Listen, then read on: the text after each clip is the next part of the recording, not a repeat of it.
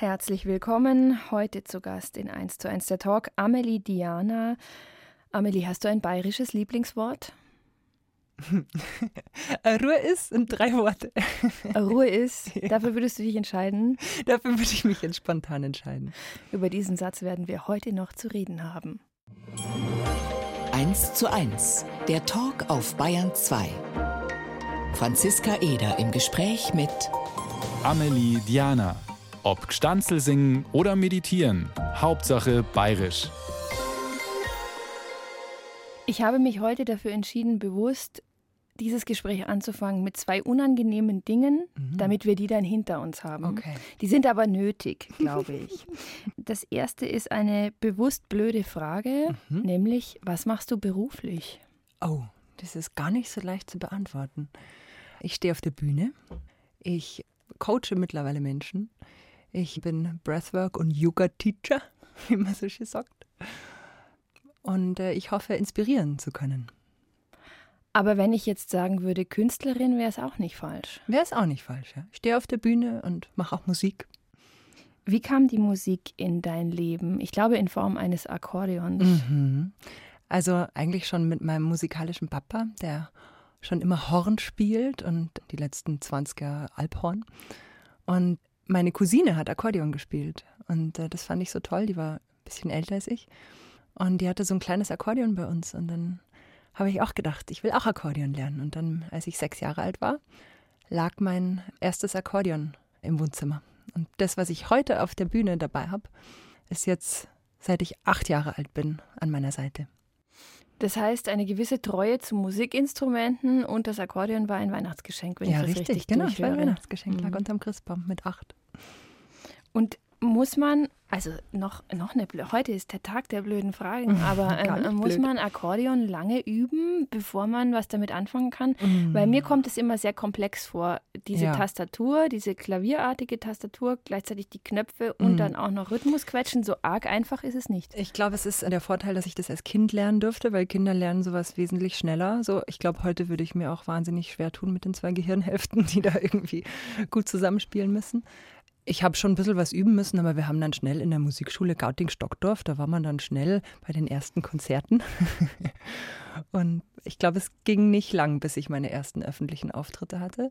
Aber ich glaube, so als Erwachsener tut man sich schon schwerer, das kann ich nicht beschönigen.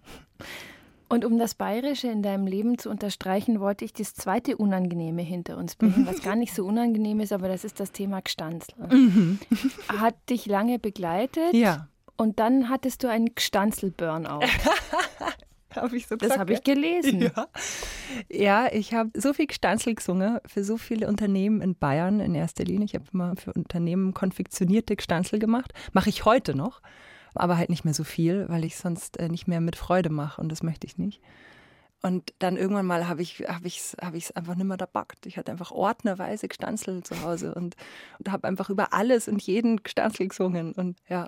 Aber das heißt ja sozusagen, Firma XY ja. ruft an, sag was, Firma. Mhm.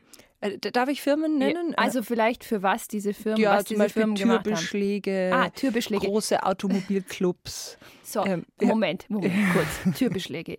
Der durchschnittlich fantasiebegabte Mensch in mir sagt sich, ein Gestanzel zum Thema Türbeschläge, ist das schwer oder leicht? Äh, man muss halt ein bisschen äh, Transferleistung erbringen. Also es gab mal ein Stanzel, also diese Türbeschläge, Leute zum Beispiel, die, da gab es ein neues Produkt, was besonders thermische Trennung ermöglicht hat zwischen zwei Räumen. Da gab es irgendeine Dichtung oder keine Ahnung.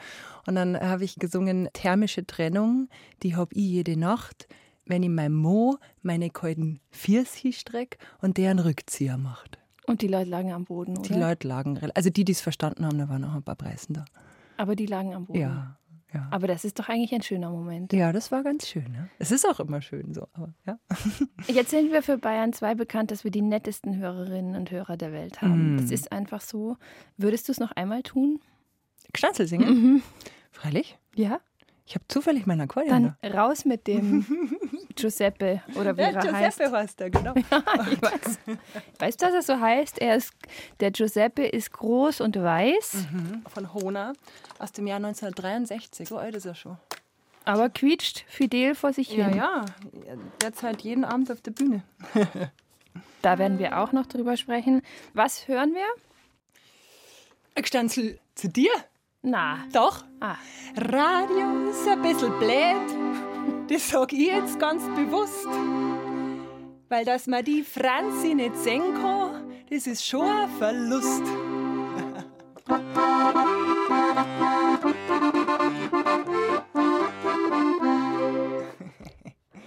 Ist schon aus? Ja, ich war gerade voll im Fieber. Das wird keine Franzi-Hymne. Ach so, scheiße. Hatte ich jetzt eigentlich damit gerechnet.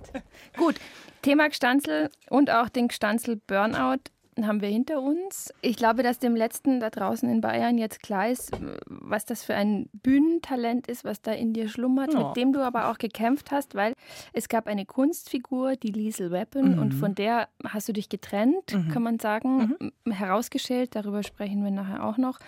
Aber das Bayerische zieht sich irgendwie durch. Ich bin in Oberbayern geboren und kann nicht bayerisch sprechen. Ist ein mhm. großer Komplex von mir.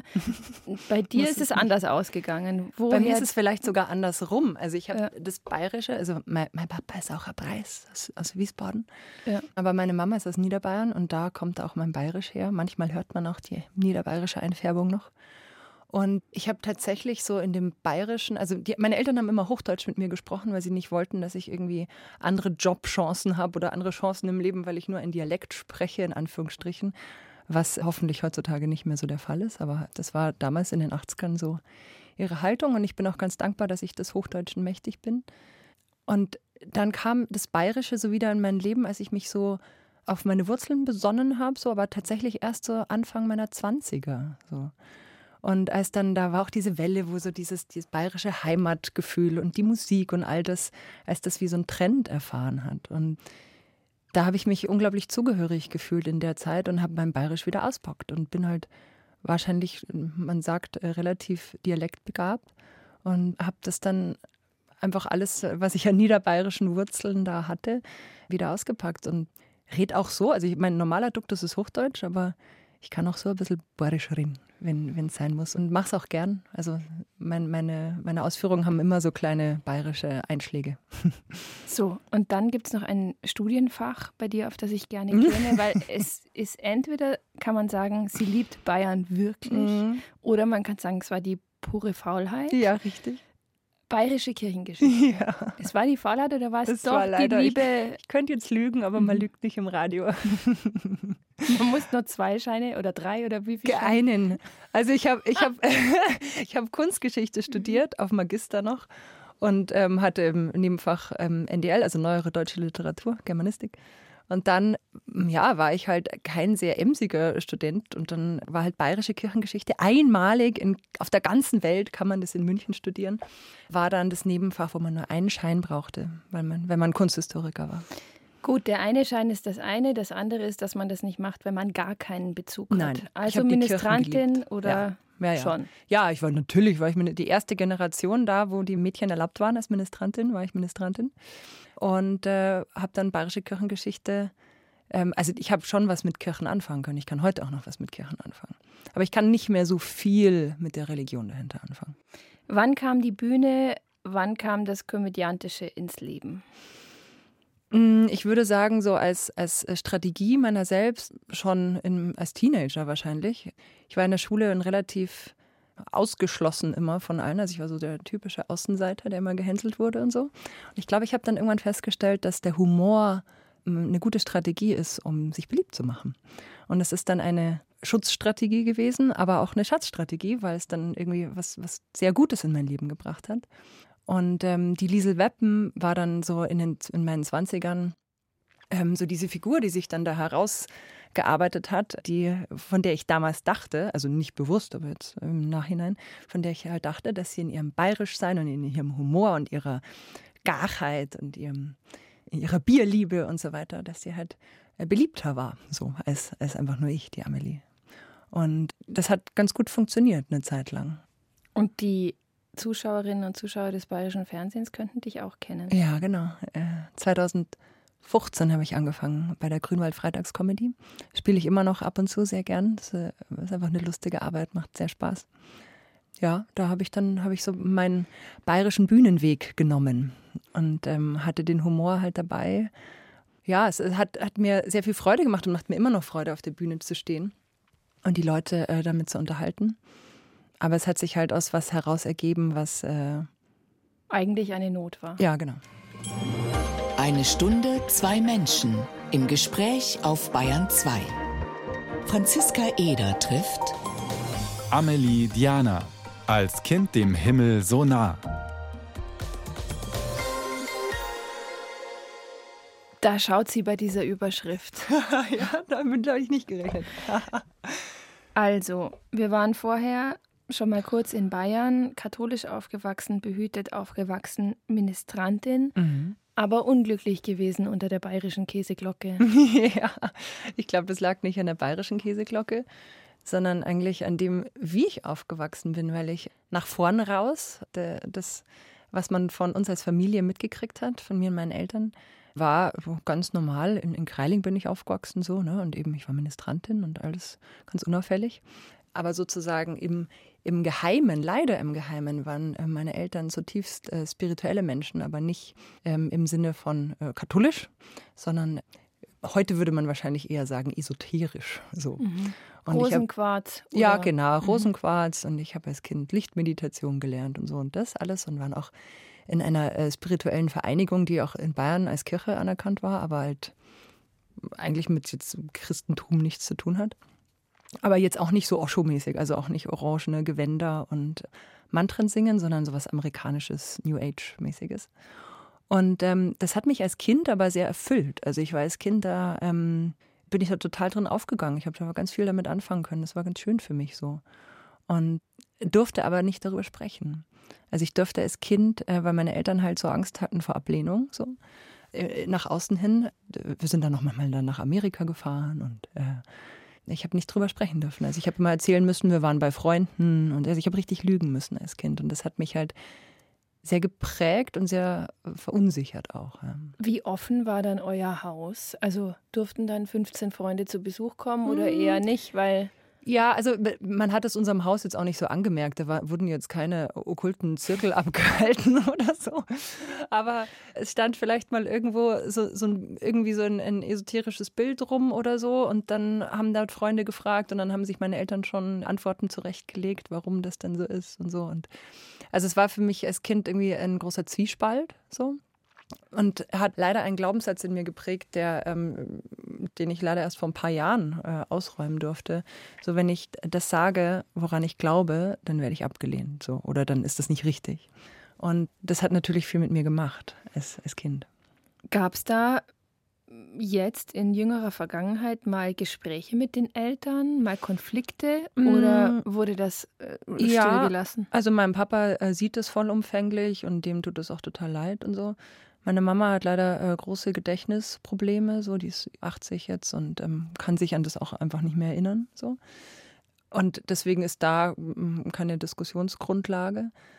Aber ja, also mein, mein innerer Vorwurf war natürlich äh, schon, als ich mich damit auseinandergesetzt habe, sehr groß. Und das ist aber, den habe ich aber nicht aufrechterhalten, weil meine Eltern ja nur so gut gehandelt haben, wie sie konnten damals deine, ich nenne es jetzt mal Humorbegabung, mhm. ähm, siehst du die inzwischen für dich selber als Talent oder ist es immer noch die Not, weil der Humor mhm. sozusagen mhm. der Ausweg war nee. aus einer düster durchgeatmeten Kindheit? Ja, nee, es ist eine, es ist ein äh, tatsächlich von der Schutz zur Schatzstrategie geworden. Also ich liebe meinen Humor heute selber und bin ganz dankbar, dass ich ihn habe. und er ist ja sozusagen auch lange Arbeitsgrundlage gewesen. Ja, ist es immer noch. Also ich glaube, ich werde auch nie ohne Humor sein und ohne Humor arbeiten. Und der Humor ist, wird mich immer begleiten, also auch im Privaten. Ich hab, es wäre schrecklich, wenn er verschwinden würde. So. Aber ähm, er ist jetzt nicht nur noch Grundlage für meine Arbeit.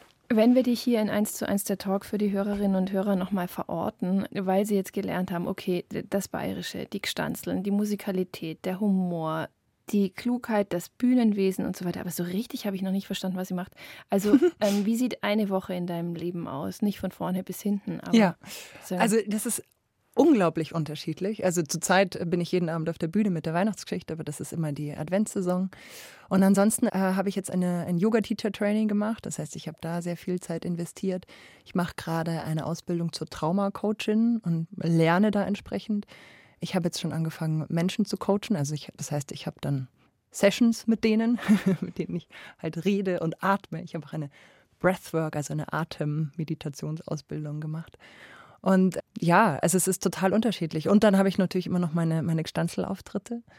Und ich äh, produziere auf Instagram kleine Videos und es ist unfassbar unterschiedlich. Manchmal habe ich eine saustressige Woche und manchmal kann ich einfach nur einen ganzen Tag lang ähm, mit dem Hund am Ammersee spazieren gehen. Und Amelie Diana hat zwei Wohnorte. Mm. Einen am benannten Ammersee, einen mm. in München. Und München war als Kind aber auch sozusagen der Wiesenausflug, oder? Oh ja. Ich glaube, ich war noch kein Jahr meines Lebens nicht auf dem Oktoberfest. Es ist überliefert, dass ich nach einem Wiesenabend gezeugt wurde. Ach so, na dann. und ich äh, wurde ähm, im Juni geboren und war im September schon im Taschal auf der Wiesen. Und trotz meiner ganzen ähm, hochgeistigen Spiritualität liebe ich die Wiesen immer noch. Also, mein Lieblingsfahrgeschäft, das Teufelsrad deins. Mm, Bierzelt? Nein, ähm, ich glaube das Riesenrad. Ja, ja? Mhm. wirklich? Mhm. Ja. Und auch nicht Fahrt. Nö, weil man hat da so schön den Ausblick über die Wiesen und vielleicht liegt es auch daran, ähm, dass der, dass der ähm, Betreiber ein Spitzel von mir ist, aber okay, ja. könnte sein. Wahrscheinlich ist es das. Eine Seite an Amelie Diana haben wir noch vergessen, nämlich sie ist eine genervte Vegetarierin. Mm, ja, also ich bin daheim vegan, outdoor, wie ich immer sage, äh, außerhalb von zu Hause vegetarisch. Ich bin nicht sehr genervt. Ich war, also früher Auf war die Frage hin, Ach da so. kann man ja nichts essen. Ja, oh Gott, ja, das ist. ja, die Frage, äh, was, was kann man als Veganer überhaupt essen, die ähm, ging mir mal so auf die Nerven, dass ich ein, ein Lied dazu gemacht habe. Ein Veggie-Rap, wo ich einfach alle Gemüse- und Obstsorten, die man essen kann, aufgezählt habe. Und für die Fischerfroni vegetarische Gerichte kreiert auf Richtig, Wiesen. ja. Mhm. Was war da dabei? Ähm, ich meine, ein Knödel an sich ist auch. Der kann, äh, genau, ich habe für die Fischerfroni vegane Gerichte gemacht. Mhm. Obpflanzt ist, habe ich das genannt. Und ähm, da gab es Fischpflanzerl, also mit V, aus so Fischersatz, Erbsenproteinprodukt, mit einem Kartoffelstampf, den kann man auch super mit Hafermilch machen. Dann ähm, gab es eine bayerische Bergsuppe, wie, wie wir sie getauft haben, äh, mit Sauerkraut und so ein bisschen ungarisch mit ähm, geröstetem Räuchertofu. Die war echt auch ziemlich gut. Und ähm, ein Immunshot. Also so, weil man auf der Wiesn ja so schnell krank wird. Und gab es Ingwer, Orange, Kurkuma, alles zusammengemixt. Und wenn man heuer über die Wiesen isst, dann hat man es schon sprießen sehen, das Vegetarische und Vegane. Mhm. Da verändert sich was. Total. Das wird nachhaltiger. Ja, ich bin da auch ganz happy und ich bin auch äh, ganz froh, dass ich ein Teil davon sein darf. Zu Gast bei Franziska Eder. Amelie Diana. Arues. So heißt der Meditationspodcast. Mhm. Was passiert da? Äh, Arues sind äh, geführte Meditationen im bayerischen Dialekt. Mittlerweile habe ich auch ein paar Folgen auf Hochdeutsch aufgenommen. Dann sind es nur noch Meditationen aus Bayern. Aber da gibt es zum Beispiel eine Kastel-Meditation. Mhm. Kastel im Sinne von Quadrat. Äh, dann stellt man sich einfach ein Quadrat vor und bei der einen Seite atmet man ein, bei der Oberseite hält man den Atem, dann geht es obi und man atmet aus und dann hält man den Atem wieder. Kannst du mal machen? Ich komme nicht mehr mit. also einatmen, zwei, drei, vier. Dann geht das Kastel rüber. Halten, zwei, drei, vier. Ausatmen, zwei, drei, vier. Halten, zwei, drei, vier. Atmen im Quadrat. Auf Bayerisch. Kann man auf Bayerisch auch machen. Nochmal auf Bayerisch. Einschnaufen, zwei, drei, vier. Halten, zwei, drei, vier. Ausschnaufen, zwei, drei, vier. Halten, zwei, drei, vier. Ich wäre im Bayern-Team, glaube ich, Gut. meditationsmäßig. Ich bin meditationsmisstrauisch. Ah. Was bringt Meditation? so viel. Ja, mir also, ist langweilig. Ja. also ähm, Meditation ähm, ist ja vor allem in erster Linie mal die Beschäftigung mit dem eigenen Atem. Und der Atem ist ja der absolute, das Tor zum Hier und Jetzt. Also wenn man immer sagt, man muss im Hier und Jetzt sein, man muss im Hier und Jetzt sein, das funktioniert am besten mit dem Atem, weil man kann nicht für gestern atmen und man kann auch nicht schon für in einer Stunde oder übermorgen schon mal vorschnaufen. Man kann immer nur im Hier und Jetzt atmen. Und ähm, der Atem bringt einen in die Gegenwart. Okay, darf ich von Frau zu Frau noch was sagen? Mhm. Hat mit Frau auch nichts zu tun. Ich langweile mich auch schrecklich bei Yoga. Mhm. Ich hätte wahnsinnig gerne so einen Körper, den die alle haben. ja, Habe ich, ich, nicht. Aber ich langweile mich und ich unterstelle bei dieser ganzen Achtsamkeit und auf mhm. sich selber schauen und Optimierung und so, unterstelle ich einen gewissen Egoismus. Vielleicht ist es aber völlig falsch oder vielleicht ist der Egoismus gut. Aber weißt du, was ich meine? Ich glaube, der Egoismus ist insofern, wenn man. Ähm also es gibt ja den äh, Begriff des Spiritual Bypassings, also durch dieses ganze spirituelle Zeug einfach am, am Wesentlichen vorbeilaufen. Ich würde sagen, dass es also zum einen, der Egoismus ist insofern gut, weil wenn man gut mit sich selbst ist und da irgendwie in guter Freundschaft ist und sich selber ganz gut findet, dann kann man auch viel besser zu anderen sein. Und dann äh, ist man einfach auch besser zu seiner Umgebung. Das ist der positive Effekt daran. Aber ähm, wenn man sozusagen nur immer alles wegmeditieren will und wegjugieren und einfach ein paar Mantren drüber legt, über die eigentlichen Dinge, die angeschaut gehören würden, ähm, dann halte ich das auch für überhaupt ganz ungesund.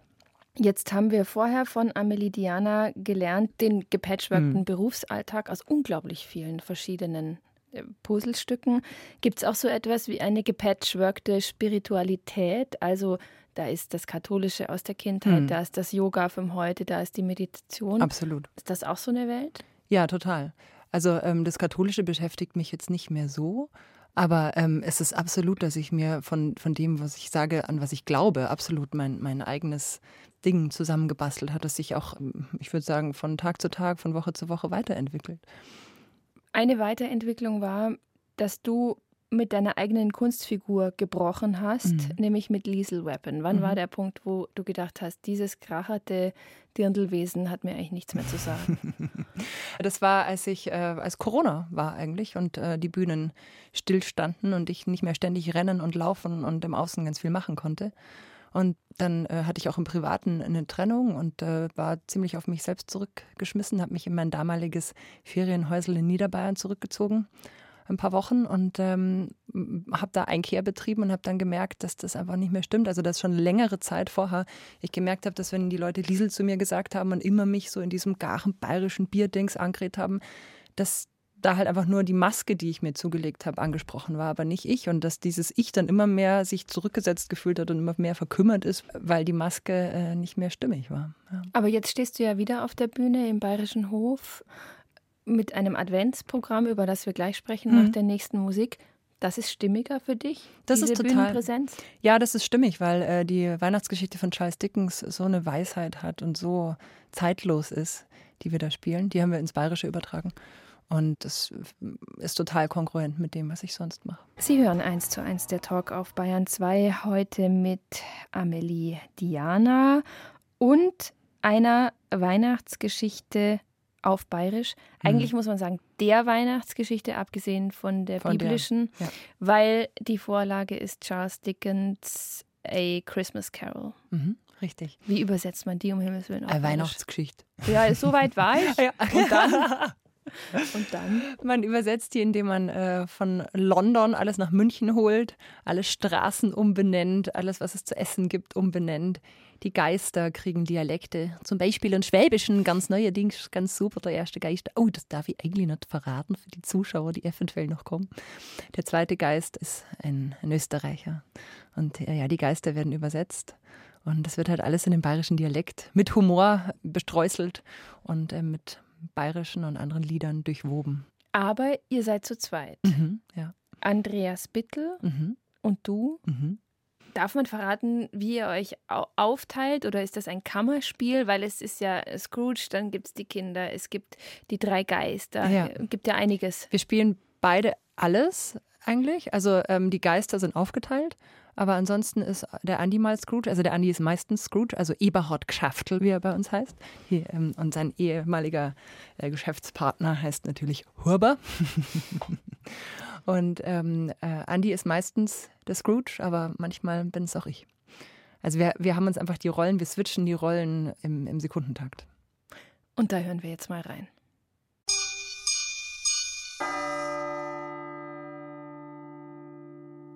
Strophe 2 Der Geist der vergangenen Weihnacht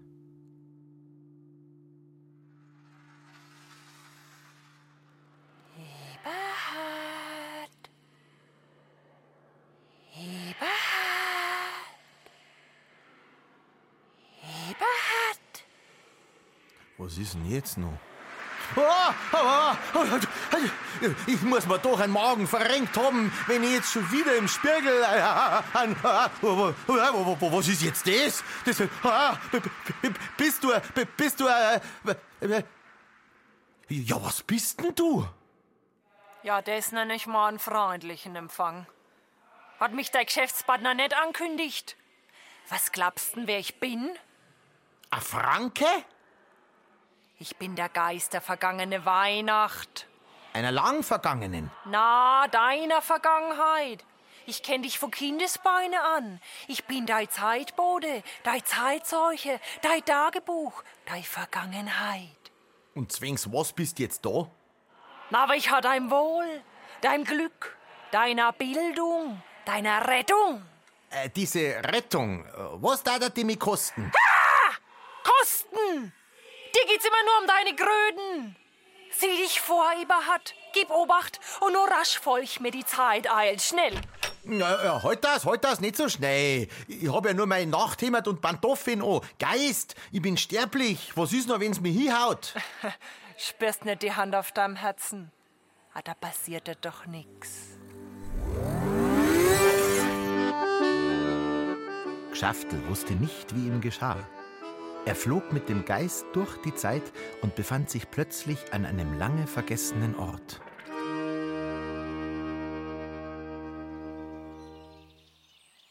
So, Eberhard, kennst du den Ort? Das ist ein Schulhof. Ach so. Mein Schulhof im Internat. Richtig, Eberhard, im Internat in Nemberg. Ja, ja, das war hart. Ui, jetzt ist Pause. Komm, duck die. Jetzt kommen uns alle gerannt. Kassorch, die können uns nicht sehen. Das sind bloß die Schatten der Vergangenheit. Die merken gar nicht, dass wir da sind. Mei, geht's da zu? Aber schau mal den Burm da an. Der steht da ganz allein. Ja, Eberhard, der kleine Bau, das bist du. Ah, schau, jetzt, jetzt kommen seine Freunde zu ihm.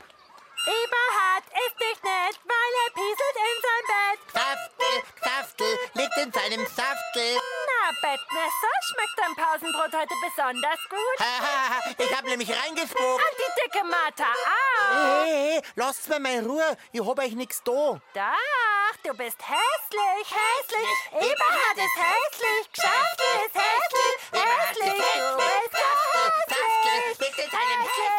Zeichen Sauschratzen, wir Besti waren. Die Hörspielversion der Weihnachtsgeschichte von Amelie Diana und Andreas Bittel. Und die kann man auch erleben als Zuschauer. Ihr Mhm. seid auf Tour. Wo seid ihr? Wir sind auf Tour.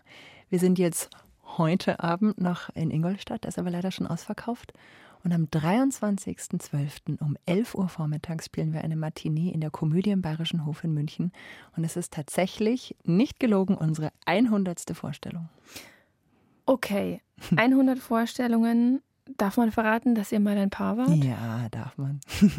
Wie steht ein Ex-Paar zusammen auf der Bühne?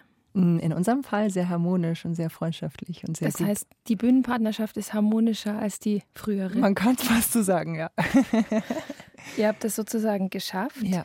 Eine Wandlung, Mm. auch eine Wandlung, wie der Scrooge, der sich wandelt. Was ist dein Verhältnis zu Weihnachten? Ich habe schöne Erinnerungen an Weihnachten. So. Weihnachten ist für mich immer noch magisch, aber ich merke, dass es sich verändert. Also natürlich hat sich die letzten acht Jahre verändert, ähm, weil die Weihnachtsgeschichte einfach äh, super stressig war.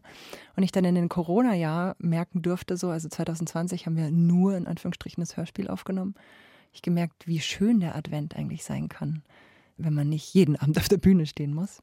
Aber Weihnachten ist für mich immer noch was Magisches und so die Zeit zwischen den Jahren, so dann dieser Neuanfang. Das ist wirklich was, was mich immer noch berührt. Und auch, es ist auch immer noch so, dass ich äh, bei Stille Nacht, Heilige Nacht in der Kirche, mittlerweile ist so. Ich Da ist dunkel, wenn in der ja, Kirche dunkel und dann, ist. dann weine ich immer noch, wenn ich dann Stille Nacht singe. Ja. Also Weihnachten hat immer noch eine Magie für mich. Die Weihnachtsgeschichte von euch ist ein sehr erfolgreiches Bühnenstück, kann man sagen. Ist, glaube ich, vor Ja. acht Jahren schon entstanden. Mhm. Wenn ihr das Advent für Advent spielt, jetzt die hundertste Vorstellung. Nochmal zur Berufsbiografie, die schwer zu fassen ist, weil sozusagen, das ist ja handfestes Schauspieler da ja. sein. Du hast eine Coaching-Ausbildung, ja. du hast hier und da eine Ausbildung, aber gab es eine Ausbildung in Schauspiel? Ja, kann man so sagen. Also die, die vier Jahre, die ich mit Andreas Bittel, der wirklich ein sehr guter Schauspieler ist, zusammen war, waren eine einzige Schauspielausbildung. Nicht, weil ich ihm was vorspielen musste, sondern äh, weil er halt einfach so gut ist und weil wir ähm, die Weihnachtsgeschichte, dass wir die zusammen entwickelt haben und jedes Jahr wird es ja weiterentwickelt. Ich lerne sau viel von ihm. Und natürlich habe ich auch Schauspielunterricht genommen und natürlich habe ich Gesangsunterricht genommen und all das. Aber ähm, das hat mich am meisten geprägt in meinem Bühnendasein. Also ein Ex-Paar mit der Weihnachtsgeschichte, die sich ständig reformiert und im Advent wieder auf die bayerischen Bühnen kommt. Und eine Reform müssen wir noch sagen. Der fränkische Geist ist jetzt ein. Ist schon so ein Schwabe. Ein Schwabe. Ist auch super schön. Sie hören Bayern 2, 1 zu 1 der Talk. Heute zu Gast Amelie Diana. Wir haben gerade über die Weihnachtsgeschichte gesprochen, die unter anderem im Bayerischen Hof gespielt wird, zusammen mit Andreas Bittel. Es gibt aber wieder mal einen Bruch und ein Gepatchworke, denn es gibt auch ganz andere Dinge, wo man dich erleben kann. Wo zum Beispiel? Also ich mache am Ende des Jahres, am 30.12. mit meiner Freundin Petra, mit der ich früher bayerische Volksmusik gemacht habe. Wir haben im Auer Xox zusammengespielt und sind durch die Wirtshäuser gezogen. Sie hat Kontrabass, ich Akkordeon. Und die war jetzt zwischendrin sechs Jahre mit ihrer Familie in Indien, weil ihr Mann da einen Job hatte und hat sich fortbilden lassen in Yin-Yoga und ähm, Soundbath und all dem, was man halt da so in Indien lernen kann. Und wir machen jetzt am 30.12. zusammen einen Workshop. Release, loslassen, um alles loszulassen, was man immer braucht im 2023 und frisch ins neue Jahr zu starten. Das ist eine Kombination aus Yoga und Meditation oder wie hat man sich das vorgestellt? Ja, also ich mache eine Breathwork-Session, ähm, die ich bei so Amerikanern gelernt habe. Da schnauft man und ähm, macht äh, körperliche Releases, schüttelt und ähm, aber es ist vor allem eine Atemarbeit. Und äh, die Petra macht äh, eine Yin-Yoga-Session. Das ist so ein ganz ruhiger Yoga-Stil, wo man sich wirklich ganz rein entspannt in jeder Haltung, ist nichts Anstrengendes. Und dann gibt es noch die Ausbildung zur Trauma-Coaching. Mhm, richtig, ja.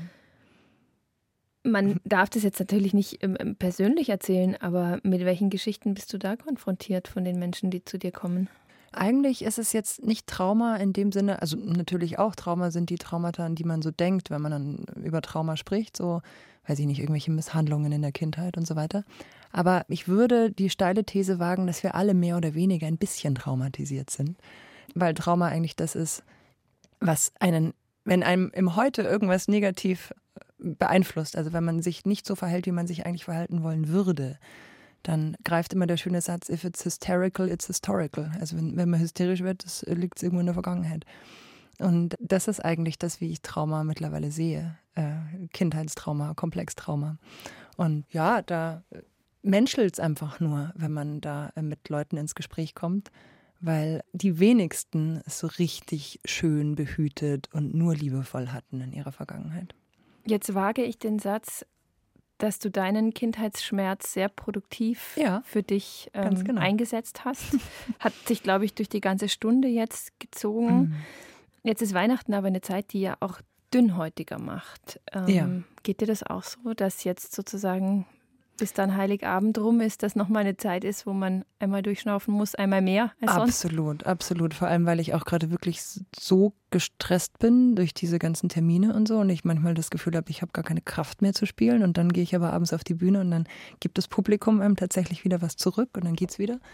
Aber es ist wirklich, also ich merke auch, dass ich näher am Wasser gebaut bin äh, als sonst. Also ich glaube auch am 23. in der Komödie, huh, beim letzten Lied, da wird vielleicht schon ein Tränlein fließen, aber es ist auch gut so. Und dann sind ja viele Menschen gerade angefasst einfach von der Weltlage auch. Ja. Also ist das was, was dich beschwert, die Kriege, die Konflikte? Ich habe gelesen, das Wort des Jahres 2023 ist Krisenmodus. Hm. Sagt ja eigentlich alles. Ja, total das beschwert mich total, wenn ich dahin denke und hinfühle. Und ich habe so die Haltung dazu, dass ich das Gefühl habe, dass wir, wenn wir da nichts machen können, in unserem Umfeld was machen können. Also, dass wir sozusagen den Frieden, den wir uns in der Welt wünschen, wie man so schön platt sagt, erstmal in uns erschaffen. Aber ich glaube, das ist die Wahrheit. Und ich glaube, dass wie wir mit unseren Mitmenschen umgehen und das hier im Kleinen machen, dass wenn, wenn sich das katalysiert und als Schneeballeffekt, dass das in die ganze Welt rausgehen kann. Natürlich können wir darüber nicht von heute auf morgen irgendwelche Kriegssituationen lösen.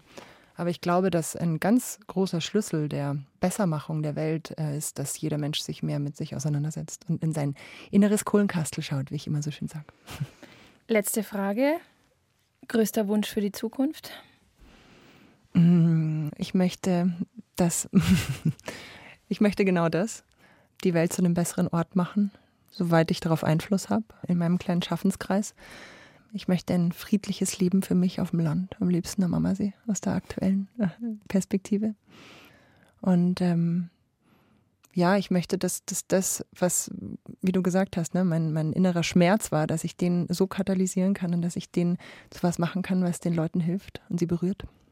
Und vielleicht helfen da die drei Geister ein bisschen dafür. Bestimmt. Wir wünschen alles Gute und ich bedanke mich ganz herzlich bei Amelie Diana Magdeburg nochmal leise für die Stunde Zeit. Dankeschön. Danke, Franzi.